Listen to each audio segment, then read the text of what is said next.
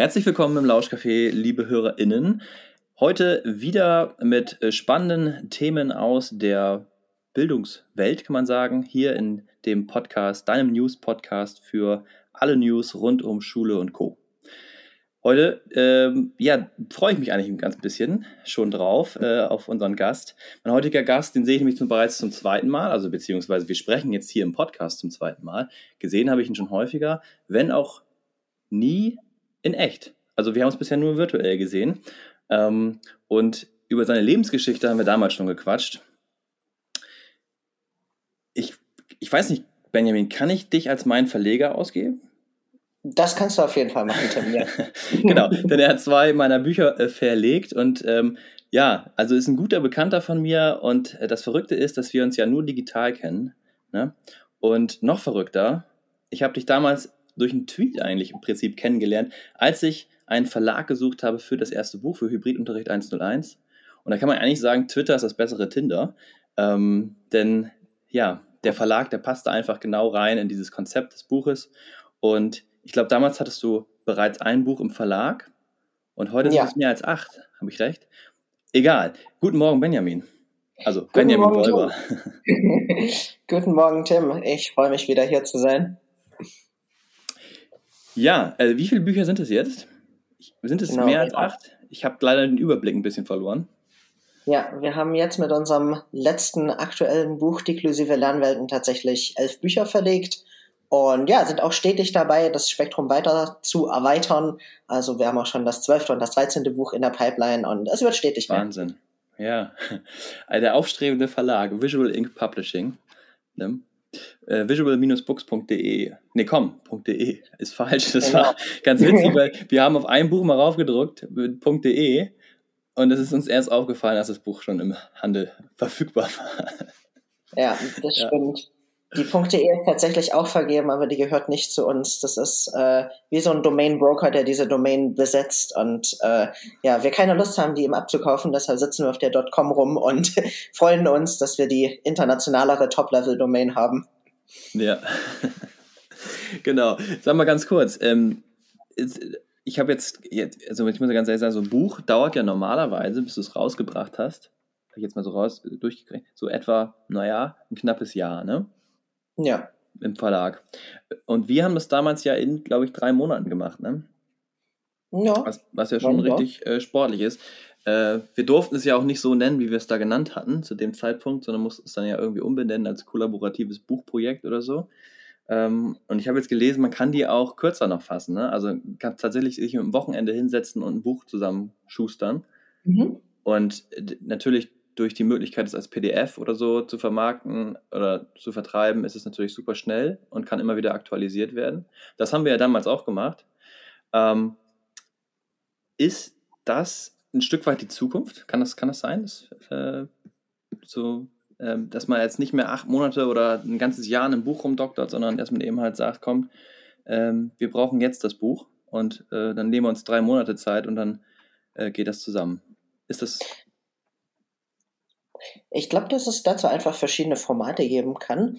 Im Sinne von, wir sehen das ja auch über Amazon, wo Leute einfach über KDP ihre Bücher eigenständig äh, verlegen und ein E-Book nach dem nächsten produzieren und da auch bestimmt nicht äh, ein ganzes Jahr oder länger an, an den einzelnen E-Books sitzen.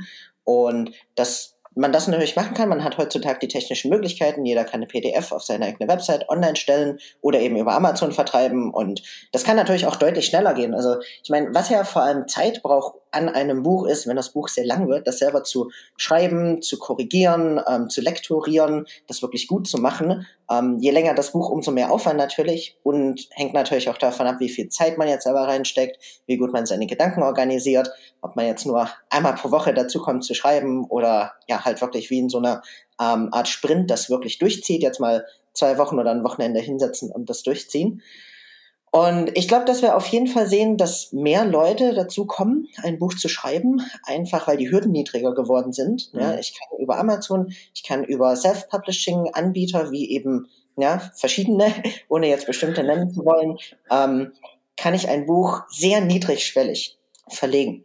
Und ich glaube, dass da kann man sehr viele Parallelen sehen, zum Beispiel auch zur Startup-Entwicklung. Eben durch das Internet haben wir jetzt Angebote wie Cloud-Hosting oder wie verschiedene andere Software-as-a-Service-Produkte, wo ich also sehr einfach mit sehr wenig Aufwand, ohne dass ich jetzt einen eigenen Computer, einen eigenen Server brauche, ein Startup starten kann im Internetbereich. Und genauso eben durch Angebote, ja, wie Amazon oder Self-Publishing oder eben auch kleine aufstrebende Verlage, auch selber mein Buch veröffentlichen kann.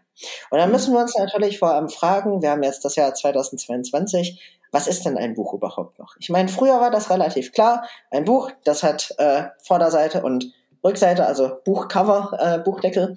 Und dazwischen steht jetzt irgendein Inhalt und der ist gedruckt, schwarz auf weiß. Und das ist ein Buch. Es ist gedruckt und es wird vertrieben und gelesen. Und jetzt haben wir ja das Internet. Und ich glaube, es ist weniger klar geworden, was ein Buch überhaupt ist. Im Sinne von, ist es eine PDF? Ist es dieses EPUB-Format, was auf verschiedenen Readern unterschiedlich angezeigt wird, aber doch irgendwie nie wirklich gleich? Es sei denn, man ist im Apple-Universum unterwegs und äh, hält sich an das iBooks-Format, was äh, proprietär ist, aber dafür ähm, ja noch wesentlich mehr strukturiert ist. Und deshalb, ja, was, was ist denn ein Buch heutzutage? Ich glaube, ein Buch ist vor allem heutzutage ein genialer Marketingtrick. Ne? Ich nehme eine gewisse Anzahl an Materialien und sage, das ist jetzt ein Buch, das ist eine fest definierte Menge quasi an Inhalt und das ist jetzt quasi wie so ein, ein Bundle ja, an Inhalten. Mhm. Und das verkaufe ich als ein PDF oder eben auch noch als gedrucktes Buch, nicht mehr notwendigerweise. Und das hat den Vorteil, A, dass man bestimmte Sichtweisen auf ein Thema sehr gut strukturieren kann, weil es ist ja so ein abgeschlossenes Gesamtwerk. Ja, ist linear aufgebaut, genau. Und das andere ist, dass man darüber auch sehr gut so eine Signaling-Wirkung hat. Ja, man kann ein Signal setzen, hey, ich habe dieses Buch gelesen. Ja, das ist so eine fest definierte Menge an Content, da hat jeder mhm. was im Kopf, was man so gelesen hat. Dann kann man sagen, ja, ich habe zehn Bücher gelesen, voll gut. Ja, ähm, es ist weniger klar, wenn man sagen würde, okay, ich lese jetzt diesen Blog regelmäßig oder ähm, irgendwas anderes. Ähm, ja. Da hat man vielleicht genauso viel gelesen, aber es ist weniger klar abge abgegrenzt. Ja. das ist, glaube ich, so der Charme am Buch. Es ist ähm, wohl definiert, es hat einen gewissen Blickwinkel ähm, und es ist vor allem ein sehr, sehr guter Marketing-Trick. okay, kommen wir vom Marketing mal äh, zu den aktuellen News, würde ich vorschlagen. Ähm, Gerne. Ähm, und zwar ähm, habe ich gefunden äh, in der Süddeutschen vom ähm, 25. Januar, also sprich, ist das gestern gewesen, ne? Ne, vorgestern. Ähm, vorgestern. Ein Artikel und zwar lautet der, ich lese mal eben kurz den Titel vor, warte ganz kurz. Ich habe gerade, mhm. äh, hakt es ein wenig, ich weiß nicht wieso. Ah, jetzt haben wir es, okay. Also, Lehrermangel. Den Schulen könnten bald noch mehr Lehrer fehlen als bislang befürchtet. Und darunter steht auch noch, Bildungsforscher Klaus Klemm hat die Prognosen der Kultusminister überprüft. Sein Ergebnis, sie haben sich zweimal verrechnet. Da gehen wir auch noch mal kurz drauf ein. Also jetzt wird hier zum Beispiel im Artikel Nordrhein-Westfalen als Beispiel genannt. Und die meldeten mhm. am Dienstag 6.349 Lehrer, die zum Stichtag 19. Januar nicht im Präsenzunterricht einsetzbar waren. Fast 2.500 mhm. von ihnen wegen einer Corona-Infektion. So, das oh. ist natürlich die aktuelle Situation. Ähm, doch auch in der Zukunft wird es wohl nicht besser. Ähm, wenn wir die Rechnungen betrachten von ähm, dem Herrn Klemm, der ist also ein, wie hier im Artikel erwähnt, renommierter Essener Bildungsforscher, ähm, hat also festgestellt, dass die Prognosen der Kultusministerkonferenz äh, etwa für das Jahr 2025 20.000 Lehrer ähm, ausmacht und er hat, geht von 45.000 Lehrern aus oder LehrerInnen, die fehlen. Und ähm, die Kultusminister haben auch für das Jahr 2030, also 2030, ähm, festgelegt, dass es etwa wahrscheinlich nur noch 14.000 sein werden. Klaus Klemm hingegen geht von 81.000 Lehrerstellen oder Lehrerinnenstellen aus, die fehlen und wegfallen. Das ist eine ganz schön krasse Zahl, oder? Auf jeden Fall. Ja, ich, ich, also ich kann mir das, die, die Ausmaße davon gar nicht irgendwie so vorstellen, was dann passiert. Ähm, aber wir, wir wissen jetzt schon immer aus unserem Bereich heraus, dass wir irgendwie sagen, Mann, ey, wir müssen schon irgendwie so viel over the top arbeiten, wie man so schön sagt. Also ja. mehr Dinge machen als das eigentliche Kerngeschäft, nämlich Unterricht, ähm, Verwaltungsaufgaben und so weiter. Das kommt immer mehr dazu. Ne? Jetzt äh, sollen wir im Prinzip auch noch digitale Bildung mit vorantreiben. Äh, bilden uns fort und so weiter und so fort. Und das alles wird ja jetzt massiv dann noch sich verschärfen, wenn es eben halt weniger ähm, Lehrkräfte gibt. Weil es nämlich auch gleichzeitig so ist, dass ähm, die Sch Anzahl der SchülerInnen wiederum steigt von 2020 bis 2035 mhm. von etwa 10,8 Millionen auf 11,8 Millionen. So, und die, die Frage ist natürlich, wie kann man damit jetzt umgehen? Es betrifft vor allem nämlich auch die MINT-Fächer, also Mathematik, Informatik, mhm. Naturwissenschaften und Technik. Und ähm, ja, also ich weiß nicht, ob du einen Vorschlag hast, wie man damit umgehen kann, ähm, aber du kennst dich ja ein bisschen in dieser Startup-Welt aus und vielleicht hast du so ein bisschen verfolgt, was da so abgeht. Ähm, vielleicht gibt es da auch schon Lösungen aus dem Bereich. Ja, ich meine mal, das ist jetzt eine Perspektive von jemandem, der außenstehend ist quasi. Ähm, ich habe ja selber nie als Lehrer gearbeitet, aber hatte das Glück, zwölf Jahre lang Schüler in Deutschland zu sein. Und wenn ich mir so das anschaue, dann Lehrermangel heißt ja vor allem, wir können mit den Strukturen, die wir bisher hatten, nicht einfach so weitermachen, weil wir werden schlichtweg zu wenig Leute dafür haben.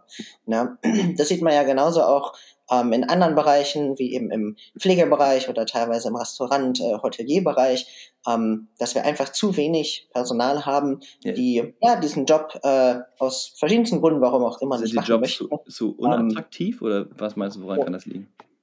Naja, ich, ich sag mal so, im Pflegebereich sicherlich auf jeden Fall. Ähm, da, da kann man auch über bessere Bezahlung, bessere Arbeitsbedingungen etc. durchaus äh, nachdenken. Ähm, ich weiß gar nicht mal, ob es ähm, beim Lehrerjob so sehr an der Unattraktivität liegt. Äh, keine Ahnung. Äh, das kann ich als Außenstehender wahrscheinlich äh, schlecht einschätzen. Ich glaube, da, auch da gibt es natürlich ähm, bessere und, und schlechtere Jobs, je nachdem, an welcher Schule man landet. Aber ich glaube, prinzipiell ist, ist also so die, ja. die Zusammenfassung, dass wir natürlich mit den Ressourcen, ja, wenn, wenn wir so viele Lehrer mehr bräuchten, nicht einfach weitermachen können und dass sich irgendwas konzeptionell verändern muss. Ja? Weil alles beruht ja darauf, dass wir wirklich feste Pläne haben. Wir haben Stundenpläne, zu denen wir anwesend sein sollen und irgendwas lernen sollen. Ähm, wir haben Lehrpläne, wo wir quasi sagen, hm, also es wäre gut, wenn unsere Schülerinnen und Schüler bis zum Zeitpunkt X das und das gelernt haben. Und das sind ja alles Konzepte, ja, quasi wie aus den, wie aus dem 19. Jahrhundert von der Fließbandproduktion. Wie, wie mhm. man diese Analogie, die auch Gerald Hüther und Co. immer gerne aufgreifen. Ja. Das, das trifft auch heute halt immer noch zu. Und da muss man überlegen, ob man da nicht flexibler werden kann. Also es ist wirklich so, dass man äh, ein, eine Lehrkraft immer auf 20 bis 30 Schülerinnen und Schüler ähm, zuweist und die dann sehr fest in dieser einen Unterrichtsstunde sitzen müssen und ähm, ja, halt irgendein vorgegebenes Thema durcharbeiten müssen. Oder kann man das nicht auch flexibler gestalten? Ja, können sich nicht auch Schülerinnen und Schüler verschiedener Altersstufen zusammenfinden in Lerngemeinschaften und quasi ihr Lernen auch gewissermaßen selber in die Hand nehmen und selber organisieren? Und dafür gibt es ja auch erste Ansätze mit dem Friday mhm. oder ähm, mit alternativen demokratischen Schulen. Ich nenne da immer ganz gern ja. die Sudbury Valley School in äh, Massachusetts, den USA. Ähm, habe in meinem ersten Buch auch über die geschrieben, bin ja. großer Fan von der. Was wird da anders? Was, was ist da anders? Also man, man geht äh, davon aus, dass äh, die, die Schüler erstmal lernen wollen. Ne? Das ist in unserem deutschen Schulsystem natürlich nicht gegeben. Ne? Und ähm, viele haben da auch sehr gegensätzliche Erfahrungen, wenn sie Montagmorgens in die Klassen kommen. Mhm. Also Aber, da, da gibt es dann diese, diese, dieses Fixed and Growth Mindset. Ne? Also dann gehen die also vom Growth Mindset aus, der Mensch will lernen ähm, genau. Und äh, lernt dann auch aus kleinen Fehlern immer und äh, scheut sich nicht davor, Fehler zu machen und sucht die Herausforderung im Prinzip. Ne? Ich würde sagen, das ist auch die Erfahrung, die wir ähm, mit Kindern machen, die, ich meine, die wollen alle wirklich sprechen lernen, die wollen alle laufen lernen. Es ist jetzt nicht so, dass wir dafür äh, schon Lehrpläne installieren müssen. Der, das ganze Problem fängt ja an, sobald wir anfangen zu überlegen, naja, in einem bestimmten Alter müssen sie jetzt mal rechnen lernen, versus dieses Denken gibt es halt zum Beispiel an, an der Sudbury Wally School nicht. Man mhm. geht davon aus, die Kinder, die sind neugierig, die wollen lernen und die Schule ist wie eine passive Ressource, die sie dabei unterstützt. Und ob sie jetzt im Alter von fünf, im Alter von sechs oder acht oder elf äh, rechnen lernen. Das ist dahingestellt, weil das Interessante ist, und das sieht man, äh, wenn man sich am Ende die Statistiken anschaut von der Schule, die machen das seit 1968, also die haben jetzt auch wirklich schon viele Schülerinnen und Schüler betreut, die lernen alle lesen, schreiben, rechnen, äh, alle wichtigen Dinge ähm, ja. wo wir denken, um Himmels Willen, äh, wenn wir keinen Lehrplan haben, was soll nur aus denen werden? Nein, die lernen das von alleine, weil die merken, das ist nützlich ja. und das brauchen die im Alltag. Ähm, und das funktioniert. Man muss da so ein bisschen auch Vertrauen aufbauen. Und ja. dementsprechend gibt es an dieser Schule keine Noten, keine Lehrpläne, äh, keine Stundenpläne, sondern die Schüler organisieren sich einfach selber in Lerngemeinschaften, mhm. in Arbeitsgruppen, kollaborativ. Und wenn sie Hilfe brauchen, dann gibt es natürlich ähm, ja in, in dem Sinne Lehrer, aber die mehr so als Facilitator arbeiten, mehr so als Lernbegleiter. Ja. Mhm. Ja, sie, sie versuchen nicht Leute zu erziehen oder in eine gewisse Richtung zu ziehen, sondern sie begleiten sie eher auf ihrem Lernprozess. Und man, man sieht dabei ganz erstaunliche Resultate, dass sich Schülerinnen und Schüler zum Beispiel den ganzen Stoff von, von ich sag mal, der, der fünften bis achten Klasse in wenigen Wochen bis Monaten aneignen können, einfach weil sie Lust darauf haben und gemeinsam eine Arbeitsgruppe ähm, gegründet haben. Das war jetzt ein Beispiel. Ja. Ähm, gibt noch viel mehr, die sich auch mit deutlich praxisrelevanteren Themen äh, noch beschäftigen. Äh, sei es jetzt irgendwas vom Haushalt oder Steuererklärung oder was auch immer. Mhm. Ich finde das ja total interessant, ähm, dass ich beobachte es jetzt immer bei meinen eigenen Kindern, ähm, dass die von einem Tag auf den anderen gefühlt plötzlich irgendwas gut können. Also jetzt äh, meine Tochter äh, mit knapp vier ähm, hat jetzt fängt jetzt irgendwie an Interesse für Buchstaben und das Alphabet und so weiter zu entwickeln und malt Namen, schreibt Namen, äh, fängt also an zu schreiben und so.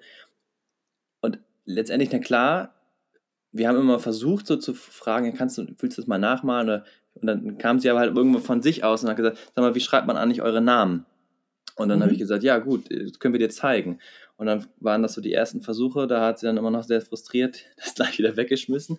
Und plötzlich, ja. auf einmal, äh, kam sie an und ich äh, zeig noch mal her und dann fing sie an und hat das äh, gemalt und dann haben wir natürlich so ein bisschen einfach gesagt, okay, jetzt greifen wir den Schwung mal eben kurz auf und kaufen ihr ein paar Bücher, wo sie das drin malen kann. Oder gibt auf dem iPad auch so ein, so ein, Spiel, wo man so Buchstaben nachmalen muss. Ne? Und ja. da geht sie voll drin auf gerade. Und ähm, so, das wäre vielleicht so ein bisschen diese, diese Arbeit oder Denkweise, ne? dass man eben halt guckt, ähm, oder erstmal so ein bisschen anködert und dann merkt, okay, kommt vielleicht was oder kommt es erst später. Und mhm. ähm, also irgendwie vielleicht so ein Phänomen oder eine Herausforderung stellt, aber dann die Zeit gibt, sich in diesem Bereich irgendwie zu entwickeln. Ne? Und ja. Ähm, ja, und nicht eben halt sagen, so jetzt heute binomiale, äh, hier Binomialverteilung, müssen wir jetzt durch. So.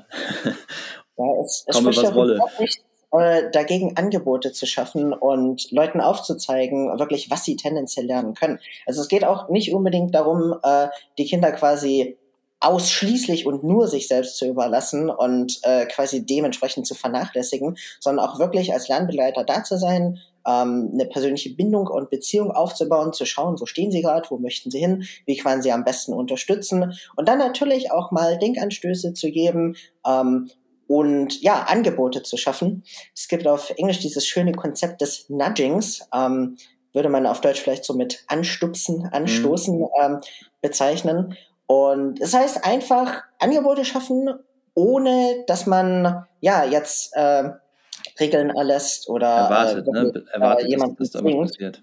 Ähm, es ist einfach Leute, ähm, ja, es ist ein ein Default setzen, ein Standard quasi, dadurch, wie man die Umgebung äh, gestaltet. Man kann, also es gibt ein ganz typisches Beispiel, zum Beispiel in der Kantine, tut, tut man die Donuts vorne hin oder das Obst. Ja, Natürlich, wenn man den Obstkorb ganz vorne hinstellt und die Donuts im Regal ganz nach hinten positioniert, dann werden die Leute tendenziell eher zum Obstkorb greifen. Ist ja klar. Aber man hat niemanden in seiner Auswahl eingeschränkt, was er äh, zum Mittagessen essen kann.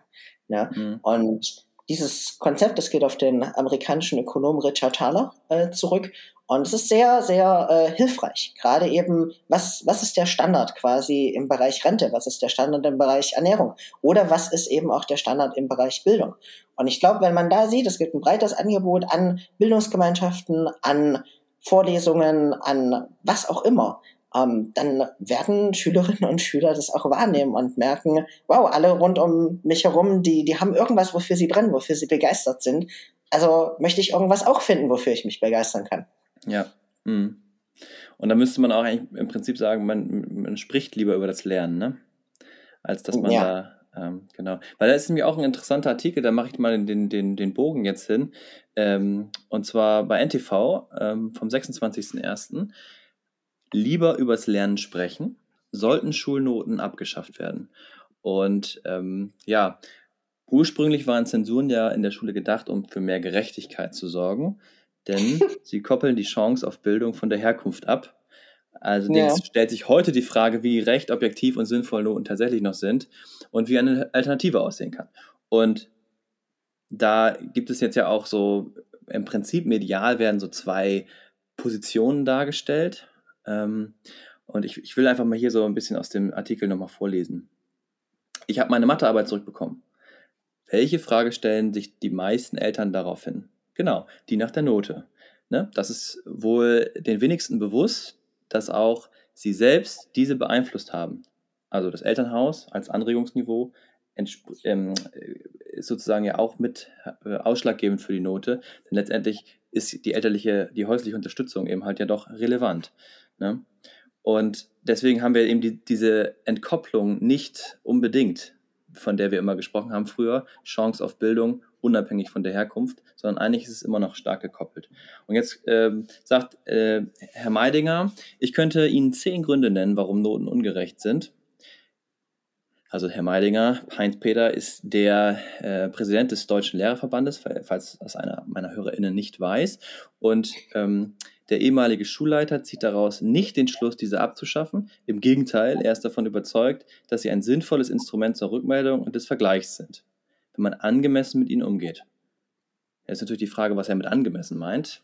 Äh, und scheinbar geht es wohl so, dass er sagt, man gibt eine Note und gleichzeitig noch eine individuelle Rückmeldung, um zu zeigen, welche Kompetenzen man da entwickelt hat. Und an der Stelle möchte ich kurz einhaken, weil ähm, wir haben in Bremen bei uns ja keine Noten bis Klasse 6. Trotzdem machen wir was. Wir machen nämlich, wir arbeiten mit so einem äh, Kompetenzraster, wie das genannt wird, wo man dann sieht, auf welcher Stufe man ist. In der Grundschule finde ich das sehr schick, weil man wirklich so eine zehnstufige Skala hat und man sieht, wie man Jahr für Jahr in diesen vier Jahren immer in einem Bereich besser wird. Also man tatsächlich besser wird. Ähm, und danach kommt aber in Klasse 5, 6 so eine, eine Rasterung, wo drin steht teilweise, trifft teilweise zu, trifft gar nicht zu und so weiter oder trifft noch nicht zu. Und da finde ich, ist es schon wieder eigentlich wie eine Note.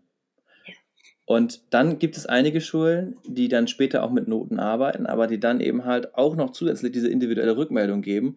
Und da hört man sehr oft, dass die LehrerInnen stark überlastet sind, weil sie da eben ja beides machen müssen. Sie müssen sowohl eine verbale Rückmeldung geben und irgendwie klären, ne, was sie können, und auf der anderen Seite aber trotzdem eine Note geben. Und das ist ja das, was Meidinger irgendwie fordert. Und ich glaube, das ist äh, Quatsch, oder? Also. Es ist vor allem eine Frage von, ja, was, was wir erreichen und, wollen damit. Und wo Meidinger ja gerade sagt, es dient zum Vergleich. Und ich würde sogar noch weitergehen und sagen, es dient vor allem auch zum Aussortieren von Leuten. Es ist vor allem einfach.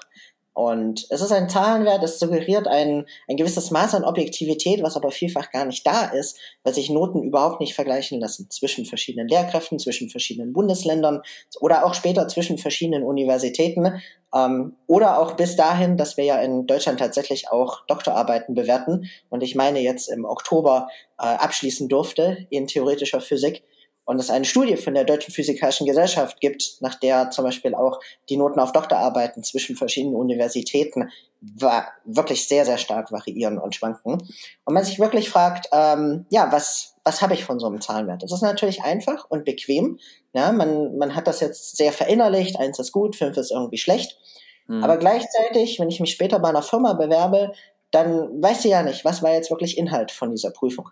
Ja, also nicht umsonst gehen viele Firmen dahin, dass sie wirklich selber noch Assessment Center machen, selber quasi wie selber nochmal Prüfungen durchführen, um zu schauen, was kann der Kandidat jetzt eigentlich.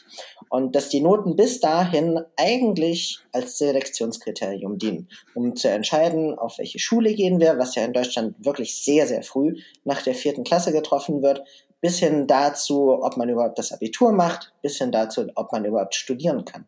Mhm. Und da würde ich sagen, ähm, haben Noten natürlich einen gewissen Bequemlichkeitsfaktor und sie zeigen einem natürlich, hat jemand etwas gelernt, aber nicht nur, ob jemand was gelernt hat, sondern vor allem hat er es bis zu dem Zeitpunkt, wo es abgefragt wurde, gelernt. Es, es war derjenige oder diejenige vor allem willig, sich also an das System auf dieses Spielchen einzulassen und anzupassen und zeigen damit auch zum gewissen Grad einfach Systemkonformität.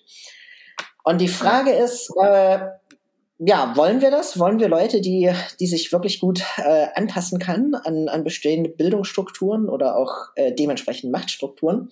Oder wollen wir Leute, die wirklich kreativ denken, die eigen äh, Dinge selber in die Hand nehmen?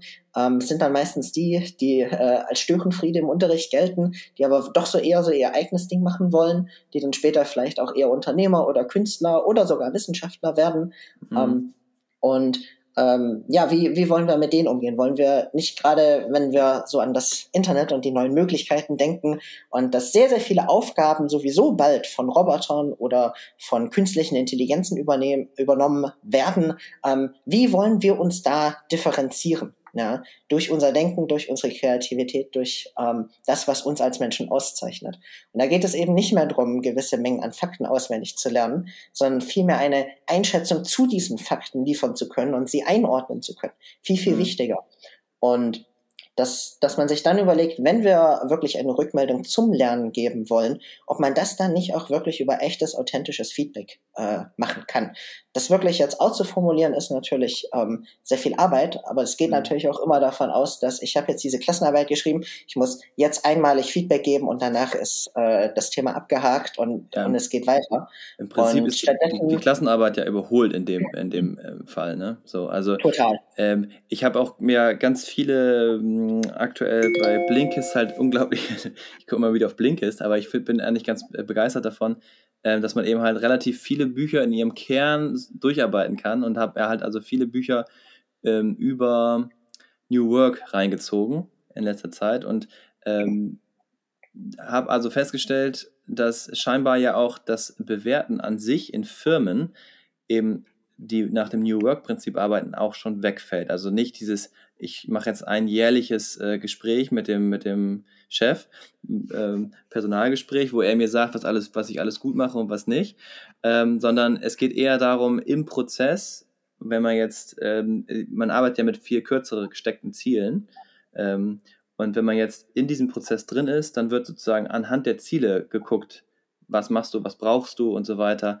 Aber es ist keine Bewertung mehr, sondern es ist ein, ein echtes Feedback und Feedforward. Also man sucht gemeinsam dann nach Möglichkeiten auch zu gucken und als Chef bist du dann da eben halt oder als Chefin ähm, und versuchst eben die Leute ähm, ja so als, wie nennt man das auch noch, Neudeutsch, Servant Leader ähm, irgendwie zu unterstützen.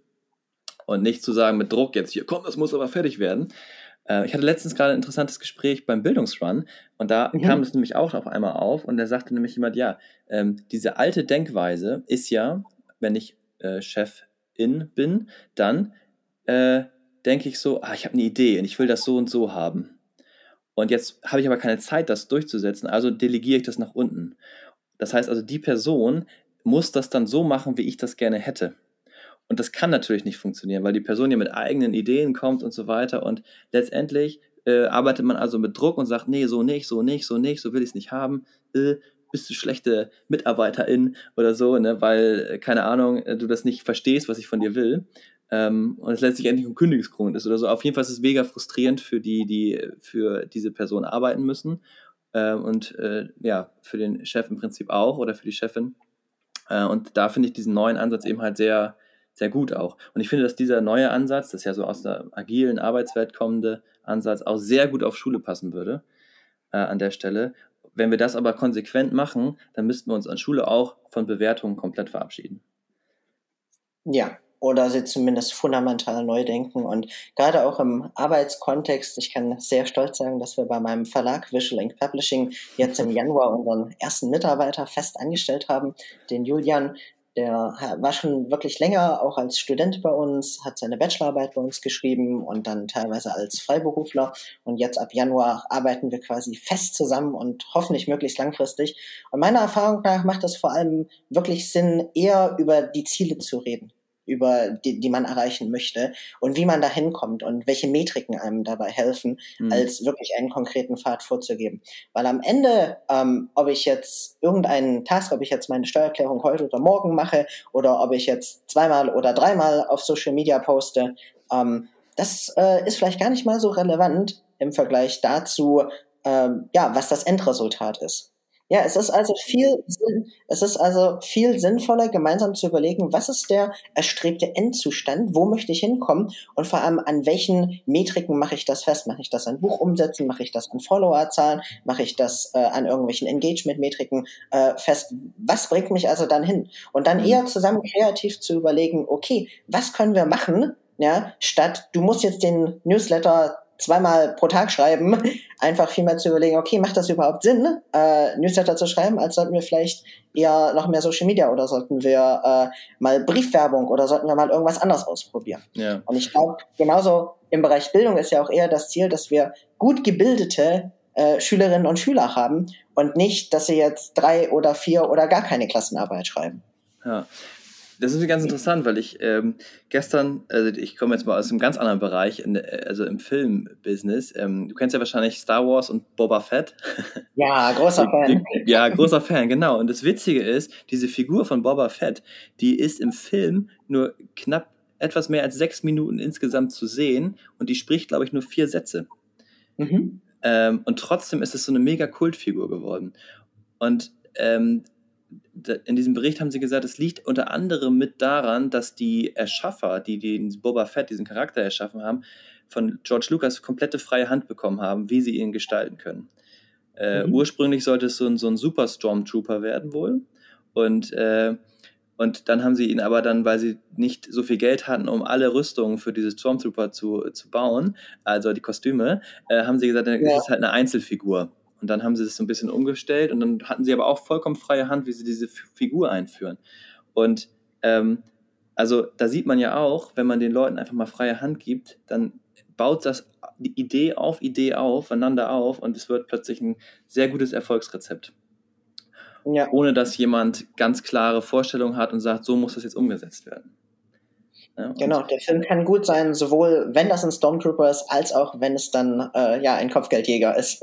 Ja, und äh, letztendlich sollte es was ganz anderes werden, aber äh, passte halt nicht und dann haben sie es schnell umgebaut und äh, ja, also verrückt finde ich das irgendwie. Aber es zeigt eben halt genau dieses Ding, dass wenn du den Leuten Vertrauen schenkst und sagst, pass auf, mach da irgendwas anderes draus, ähm, ihr habt da freie Hand, ähm, dann kommen da tolle Sachen bei raus. Eine Sache wollte ich noch darauf eingehen wir waren nämlich noch nicht äh, bei deinem neuen Projekt.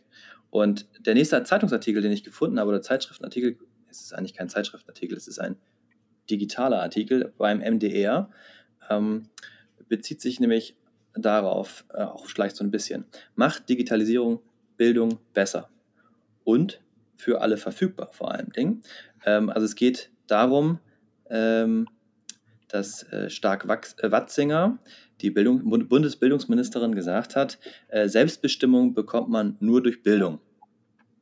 Ähm, nur was wird die Rahmenbedingungen des eigenen Lebens der selbstbestimmten Bildung im Weg stehen? Niemand in der Familie sonst hat studiert und kann äh, beraten. Das Leben am Studienort ist finanziell nicht zu stemmen und die Kosten für die Literatur, die angeschafft werden muss, auch nicht. Oder der Studienort ist schlicht nicht erreichbar. Bei all diesen und anderen Szenarien könnte EdTech Abhilfe schaffen. Mein Professor Dr. Alexandra Wuttig, die ist Kanzlerin der EU International, Internationalen Hochschule mit Hauptsitz in Erfurt. Und ähm, ja, wie siehst du das? Kann EdTech die Menschen zusammenbringen? Kann EdTech eine Lehre ohne Lehrende schaffen? Ähm, ist da was möglich? Ich denke, es ist vor allem ein Tool und es geht darum, dieses Tool richtig einzusetzen, wie man immer so sagt. Mit einem scharfen Messer kann man sowohl äh, Gemüse schnippeln und eine schöne Suppe kochen, äh, als auch natürlich auch andere Dinge machen. Und genauso können auch digitale Medien einerseits äh, ja zu sozialen Problemen und Vereinsamung vor dem Bildschirm führen, als auch natürlich ein großartiges Tool sein, um Videocontent, um Lerncontent an die Menschen zu bringen und damit sehr, sehr viel mehr Zugang zu schaffen zu Lernen und zu Bildungsinhalten. Ja. Und damit ist eher die Frage, wie wir diese Medien nutzen. Es ist nicht die Frage, dass der Unterricht automatisch besser wird, nur weil wir jetzt jedem ein iPad in die Hand drücken, sondern wirklich, wie wir damit umgehen. Und wir brauchen quasi nicht nur eine digitale eine Digitalisierung von Schulen und endlich mal einen Breitbandanschluss und eine gewisse technische Ausstattung. Das ist natürlich äh, Grundvoraussetzung. Aber dann vor allem auch ganz, ganz viel dazu, wie wollen wir das jetzt eigentlich nutzen und wie entwickeln wir auch unsere Lern- und Lehrkonzepte weiter. Also mhm. es bringt nichts, wenn wir dann den Test äh, statt auf dem Blatt Papier auf dem iPad nun ausfüllen. Und gerade um in die Richtung auch weiterzumachen, haben wir gesehen, auch von Verlagsseiten, dass es natürlich schon sehr viele Fortbildungsangebote gibt, die aus der Praxis für die Praxis kommen, wo Lehrerinnen und Lehrer berichten, wie sie eine bestimmte Lern- und Lehrmethode oder ein sehr bestimmtes Tool einsetzen, was, ähm, wie gesagt, sehr, sehr praxisbezogen und manchmal auch sehr, sehr toolspezifisch ist. Und wir haben uns gefragt, wie kann man mehr so auf eine Metaebene von ja, überfachlichen Konzepten gehen und uns überlegen, mhm. wie kann man Unterricht allgemein besser werden, äh, machen, unabhängig von jetzt einem bestimmten Tool, als vielmehr, ja, was, was können wir an Konzepten übertragen, die im Prinzip muss, jeder... Muss Unterricht denn besser werden oder ähm, anders? Ja, ich glaube beides. Also wir haben äh, viel, viel Spielraum, äh, besser zu werden im Sinne von, dass wir mehr Menschen mitnehmen und mehr Menschen wirklich etwas ja lernen und für ihr Lernen äh, Leben äh, mitnehmen. Und andererseits anders natürlich, weil wir jetzt andere technische Möglichkeiten und mhm. äh, Ausstattungen haben. Aber und, kann das, kann, Entschuldigung, dass ich da nochmal nachhake, kann das durch EdTech denn möglich sein? Also wenn ich jetzt an, an die an so ähm, ja, etablierte sag ich mal, vor mehreren Jahren gegründete Startup-Unternehmen im AdTech-Bereich denke, die lassen sich das ja alles sehr schön monetari monat monetarisieren. Und ähm, äh, damit ist es ja wieder nicht frei für alle. Also eigentlich müsste man ja an Open Educational Resources denken, damit es wirklich für alle frei wird. Das stimmt. Man muss natürlich jetzt genau differenzieren, was diese Unternehmen anbieten. Ähm, und natürlich hat ein Startup oder ein Unternehmen immer die Absicht, damit auch Gewinn zu erzielen. Das liegt in der Sache des, des Unternehmens. Und das ist auch gar nicht mal was Schlechtes, weil am Ende, wenn niemand was dafür bezahlt, äh, welchen Wert hat es dann? Und warum sollten dann Menschen im Unternehmen wirklich in der Früh aufstehen und ihren Tagesjob machen? Ähm, also gerade was ich im Bereich Education Startups sehe, das sind gar nicht mal nur die, die großen Konzerne, die ihren geldgierigen Aktionären ähm, da die Gewinne in den Rachen stecken, als vielmehr Leute, die wirklich begeistert begeistert sind für neue Technologien und auch wirklich was bewegen wollen im Bildungsbereich. Aber natürlich ohne gewisse finanzielle Grundlagen geht das nicht. Das merken wir auch beim Verlag. Und gleichzeitig ist es natürlich sehr schön, wenn jeder freien Zugang zu Wissen hat, ähm, jeder dementsprechend auch so unter dem Motto Chancengleichheit sich Wissen aneignen kann. Deshalb veröffentlichen wir zum Beispiel auch alle unsere Bücher als Open Educational Resources unter einer Creative Commons Lizenz, dass man das auch weiterverwenden mhm. kann.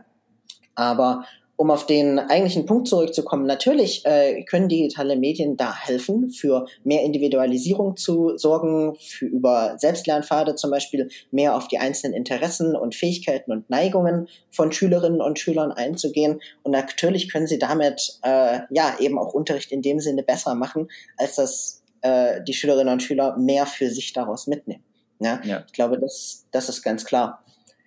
Mhm. Eigentlich ist es dann ja im Prinzip auch nicht mehr der, also eigentlich müssen wir ein neues Wort finden für Unterricht, ne? Weil der Unterricht ist es dann nicht mehr. Du wirst ja nicht mehr unterrichtet in etwas, sondern ja. du kriegst einen Impuls, Nudging, du wirst angestupst zu irgendwas. Ähm, du überlegst dir eigene Ziele, eigene Fragestellungen, arbeitest dann über einen Zeitraum mit vielleicht, was ich, einem Lernpfad, in dem du dir bestimmte Inhalte dann anschauen kannst, weil sie für dich schon mal vorbereitet wurden. Du kannst dich also da drin ausbilden und dann äh, setzt du das Ganze irgendwie um in irgendeiner Form, äh, projektartig, und dann gibt es am Ende des, die Nachbesprechung, Feedback und so weiter, ähm, im Idealfall noch Peer-Feedback und, äh, und dann ist die, die, Geschichte abgeschlossen und man nimmt sich das nächste wieder vor. Ähm, ja. Und, und das, äh, und das halt erlebe ich gerade ja gerade ganz viel. Äh, und ich, ich denke auch genau in diese Richtung. Ähm, also ich habe zum Beispiel einen Wahlpflichtkurs angeboten hier äh, für die ReferendarInnen. Da ging es eben genau darum. Mhm. Wir haben das Angebot einer großen deutschen Bildungsplattform äh, angenommen äh, und ähm, haben sozusagen gesagt, hier, ihr dürft alle für einen Tag lang diese Fortbildung dort kostenlos testen. Und ähm, dann haben wir ihm halt gesagt, okay, danach muss aber, also muss ist es ja abge, also ist dann, jeder hat natürlich irgendwie ein bisschen was gelernt, aber die eigentliche Auseinandersetzung mit dem Ganzen passiert ja dann sozial, also in ich die mit anderen inter, interagiere, drüber spreche und so weiter. Und das haben wir eben halt dann auch äh, umgesetzt oder ähm, und haben halt gesagt, okay, dann machen wir noch ähm, so ein Barcamp äh, hinterher ähm, mhm. und haben dieses Barcamp allerdings noch vorbereitet mit einem Open Space, äh, wo dann einzelne Gruppen sich zusammengetan haben, die dann verschiedene, also ähnliche Fortbildungen besucht haben und sich ein, und so eine Session zusammengebaut haben. Und dann hinterher haben wir gesagt, dann gibt es dieses Barcamp, wo sich alle dann gegenseitig ihre Dinge, die sie sozusagen gelernt haben, auch irgendwie äh, präsentieren können. Und ich finde, dass diese Form des Arbeitens eben halt, dass, da kriegst du super Feedback wieder weil alle sagen, geil, ich kann an dem arbeiten, worauf ich Bock habe und trotzdem geht es in eine bestimmte Richtung, die man vorher gesetzt hat, nämlich digital kompetenter zu werden in der, in der, in der, ja, im Lehrerberuf oder im Lehrerinnenberuf. Und ähm, jeder hat jetzt aber in irgendeinem Bereich ist er halt kompetenter geworden. Aber man kann ja jetzt auch nicht sagen, so, wenn ich jetzt gesagt hätte, das ist der Weg, ihr müsst die und die App kennen und das und das, dann würden einige abspringen und sagen, nee, die finde ich aber doof. Oder keine ja. Ahnung. Und dann würde ich einige verlieren. Und das ist aber ja gerade, wie es in der Schule läuft. Ich zeige den Leuten einen Weg und einige springen ab und dann müssen sie da durchgeprügelt werden und dann kommen die Noten ins Spiel. Und auf der anderen Seite kannst du aber ja sagen, nee, es entwickelt sich frei. Und ich glaube, ihr habt mit eurem Projekt Academy for Teachers auch einen ähnlichen Weg vor. Auf jeden Fall. Vielleicht hast du noch ein, zwei Minuten für so einen kleinen Werbeblock, um mal kurz noch anzuteasern, was sich dahinter verbirgt. Genau um wirklich halt über ja diese überfachlichen Themen zu sprechen, wie eben zum Beispiel Einsatz von digitalen Medien, aber auch völlig losgelöst von diesem ganzen Digitalisierungsthema, zum Beispiel ähm, ja wie wie reguliere ich eigentlich mein Lernen, ja wie mhm. wie lerne ich eigentlich zu lernen und wie mache ich das möglichst äh, effizient und, und effektiv, ja also im Prinzip diese ganzen ja, überfachlichen, übergeordneten Themen, die versuchen wir anzusprechen. Und zwar weniger in einem Fortbildungskonzept, wo jemand etwas vorstellt und das dann alle nachmachen müssen oder es um irgendwie so ein konkretes Tool geht, als vielmehr wirklich mehr so ein bisschen ergebnisoffen, mehr als Workshop, als Einladung, sich mit einer gewissen Fragestellung auseinanderzusetzen, wie man zum Beispiel Landtagebücher für sein Lernen nutzt, ohne jetzt auf ein bestimmtes Thema äh, oder ähm, besser gesagt, Tool eingehen zu müssen, als vielmehr, was bringt mir diese Methode überhaupt? Und mhm. dass man damit auch gewissermaßen vom äh, Lernen her seine exekutiven Funktionen schult. Diese ganze Selbstregulierung, dieses ganze, ähm, ja, wie ich eigentlich lerne.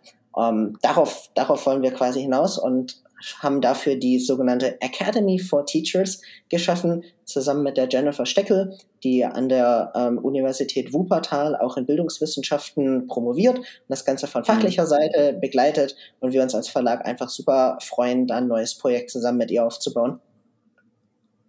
Ja, genau, und ich habe gehört, die, man darf sich jetzt irgendwie anmelden oder registrieren für die Community oder so. Sag ganz kurz, was, was sich dahinter verbirgt. Genau, deshalb geht doch gerne mal auf academyforteachers.de. Da könnt ihr euch aktuell schon registrieren mit eurer E-Mail-Adresse und werdet dann sofort informiert, wenn wir A, neue Materialien, wie zum Beispiel unsere Lerntagebuchvorlage launchen, die wir gerade in Arbeit haben, als auch dann die ersten Workshop-Angebote schaffen, als auch dann wirklich eine Community schaffen, die sich zu diesen Themen austauscht. Die Idee ist, das wirklich noch etwas mehr zu spezialisieren, das Twitter-Lehrerzimmer ist ja zum Beispiel sehr offen und es wird sehr viel diskutiert und es wird auch sehr viel, ich sag mal, nicht fachliches zum Thema Corona äh, diskutiert. Und unsere Idee ist da wirklich mehr nochmal eine spezialisiertere Community zu schaffen ähm, an Bildungsenthusiastinnen und Enthusiasten, die sich eben für eine neue Lernkultur, für diese Themen Metakognition, exekutive Funktionen, Regulierung von Lernen ähm, ja, begeistern können und gemeinsam sich dann auszutauschen, ähm, und zu schauen, welche Workshop-Angebote oder äh, auch welche Unterrichtsmaterialien da wirklich weiterhelfen. Da freuen wir uns auch immer über äh, Themenvorschläge, Zusendungen. Ihr könnt uns gerne äh, per E-Mail erreichen und ja, freuen uns da einfach sehr auch über Feedback. Hm. Bin ich da eher passiv oder bin ich da, wenn ich mich da angemeldet habe, jetzt auch, kann ich mich auch aktiv einbringen? Nee, total aktiv. Also einerseits suchen wir natürlich auch immer noch nach weiteren Workshop-Leiterinnen und Leitern und andererseits sind die Workshops selber zu wirklich mindestens 80 Prozent aktiv. Also es gibt vielleicht am Anfang einen äh, kurzen Impuls, äh, fünf, sechs Minuten, worum es geht und damit alle so quasi die gleiche Vorstellung haben. Aber prinzipiell geht es wirklich darum, den eigenen Unterricht äh, weiterzuentwickeln, die eigenen äh, ja, Ideen weiterzuentwickeln und sich mit anderen auszutauschen. Und wir haben da überhaupt äh, kein, ähm, ja, keinen vorgegebenen Plan im Sinne von, das muss der Workshop jetzt abarbeiten. Als vielmehr schauen wir wirklich, dass wir auf die Workshop-Teilnehmerinnen und Teilnehmer eingehen und schauen, was kann ihnen wirklich weiterhelfen. Hm. Okay. Ja, das klingt spannend. Ich bin auf jeden Fall schon angemeldet. Sehr gut. ja, äh, ich bin gespannt, was da kommt und äh, nehme da gern den neuesten heißen Scheiß mit. okay. Ja, ähm, ja, wir haben jetzt 45 Minuten gequatscht, das ist eine gute Schulstunde. Ähm, und man weiß ja aus Erfahrung, nach einer Schulstunde brummt einen der Kopf. Und äh, wenn ihr so lange jetzt mit zugehört habt, dann geht es euch vielleicht ähnlich. Und deswegen nochmal ganz kurz zusammengefasst, äh, die wichtigsten Fakten findet ihr natürlich in den Show Notes, auch die Verlinkungen zu äh, Visual Link Publishing, zu ähm, Academy for Teachers. Und ja, also wenn ihr irgendwas habt, äh, mich äh, nochmal sprechen wollt, anschreiben wollt, Ideen habt, wie sich der Podcast auch vielleicht noch weiterentwickeln kann, dann äh, könnt ihr das gerne machen. Äh, schreibt mir auf Social Media at her-ka-punkt. Äh, Würde mich freuen, von euch zu hören, Feedback zu bekommen. Äh, hinterlasst auf Spotify eine Sprachnachricht oder über Anchor oder macht eine Bewertung beim, wie heißt es denn hier, bei, bei, bei Apple, kann man auch bei Podcast. Spotify Bei Spotify kann man das auch machen, okay, wusste ich nicht. Äh, und natürlich auf allen anderen Plattformen, die wir jetzt nicht genannt haben, die aber natürlich alle inkludiert sind in dem, was ich gerade gesagt habe. Ja, also, mir hat Spaß gemacht, Benjamin. Mir ich habe äh, noch mal eine ganze Menge an Impulsen bekommen, äh, was das Lernen angeht. Und ich finde immer sehr spannend, äh, das Ganze auch aus einem anderen Blickwinkel nochmal zu betrachten, als es immer mit LehrerInnen zu diskutieren. Und deswegen habe ich mich ganz gefreut, auch dich mal wiederzusehen. Und äh, ich glaube, du musst auch noch arbeiten und ich habe auch noch ein bisschen was zu tun. Also von daher, ähm, mach's gut. Danke für das Gespräch, Benjamin. War mir eine Freude, Tim. Danke dir. Ciao.